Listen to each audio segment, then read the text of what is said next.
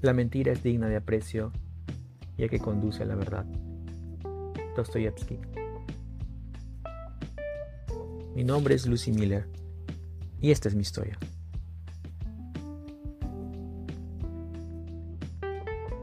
Growinsk nos había dado el encargo de falsificar dos pinturas de Alexei Boyomlesky. Un cliente suyo había aceptado desembolsar dinero por los originales en la subasta de Christie's y recuerdo que esa tarde le di la libertad a Paul de que escogiera su favorita. Él me miró intrigado y me mencionó que copiaría el cuadro más caro y más adusto. Elena de ojos abiertos. Incluso dijo, en realidad te estoy ayudando, porque creo que la niña Machen, de lazo rojo, va mejor para ti.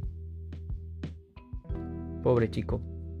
Estaba convencido de que mi estilo era más adecuado para personajes ingenuos, o al menos para entretenerme creando a una muchacha de vestido azul y pómulos rojos.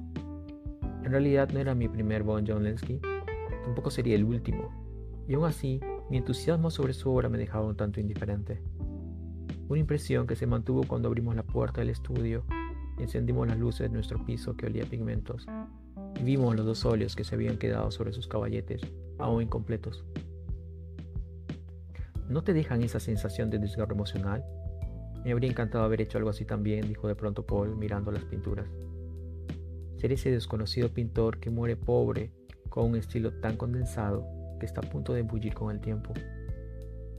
A Paul le fascinaba John Lesky porque Paul era de aquellos chicos justicieros que alentaba siempre al que se quedaba rezagado en la pista atlética. Tenía esa manía inherente de escoger al menos habilidoso para disputar un partido callejero de fútbol americano.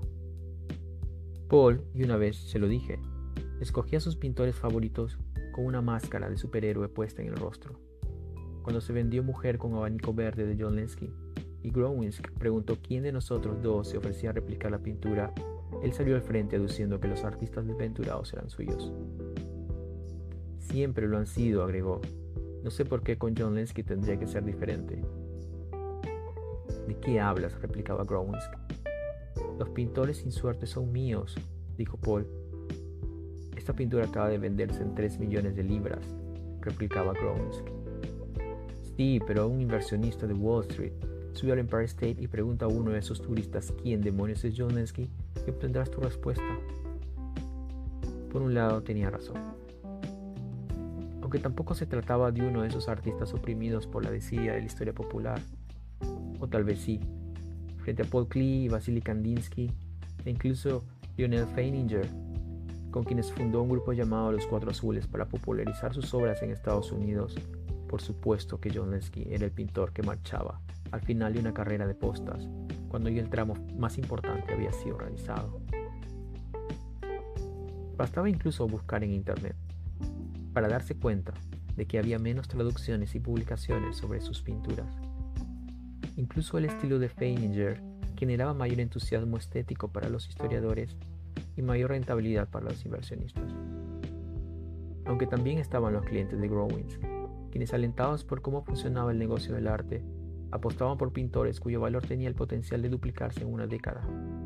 Y uno de ellos había adquirido uno de los más prometedores de John Lensky, Elena de Ojos Abiertos, que Paul replicaba escuchando música clásica desde un Walkman. Y no era una tarea sencilla. Al final, su pintura colgaría en las paredes de sus palacetes antiguos e industriales de Tribeca o Chelsea, y el original en algún depósito a temperatura controlada algún puerto libre de impuestos o alguna bóveda con sistema de seguridad láser. El arte moderno es solo una copia barata en los espacios domésticos. Nosotros teníamos siempre un dicho. Husmea en la sala de un inversionista y encontrarás extraordinarios estafadores. Los reales Caravaggio, Monet y Richter pasaban sus días como murciélagos en una cueva milenaria, colgando lejos de la cotidianidad humana y el escrutinio visual.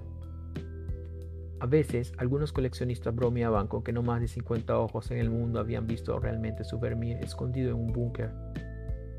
Era uno de los indicadores más perversos e inquietantes para medir el valor de una obra.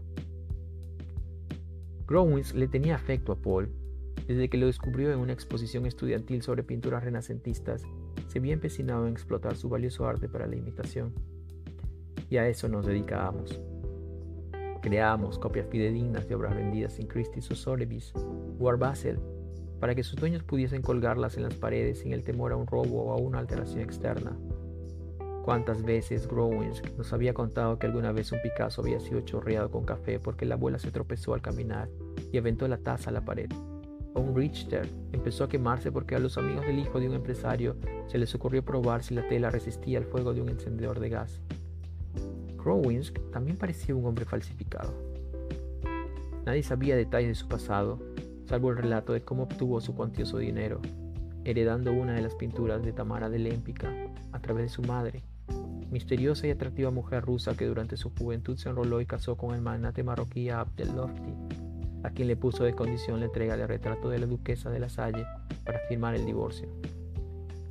Crowin solía bromear que su madre había sido una de las prostitutas más estéticas y visionarias de la historia rusa. Un comentario típico de alguien machista como él.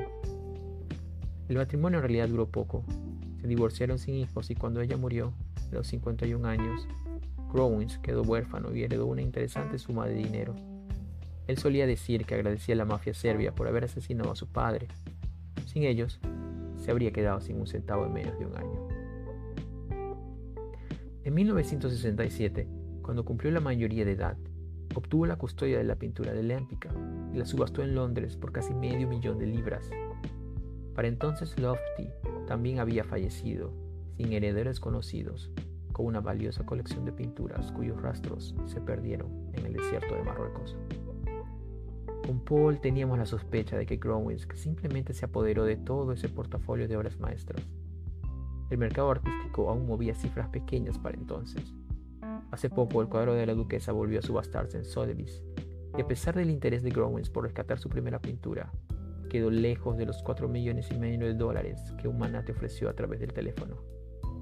A la mierda con Lémpica, le dijo a su agente, quien esperaba una confirmación para continuar la oferta, y colgó. Nunca más volvió a contar la historia de cómo heredó la pintura feminista que lo volvió rico el asunto se resumía en que ahora Growinsk sufría de una turbulencia económica que estaba llevándolo a la quiebra, o al menos eso se empecinaba en darnos a entender.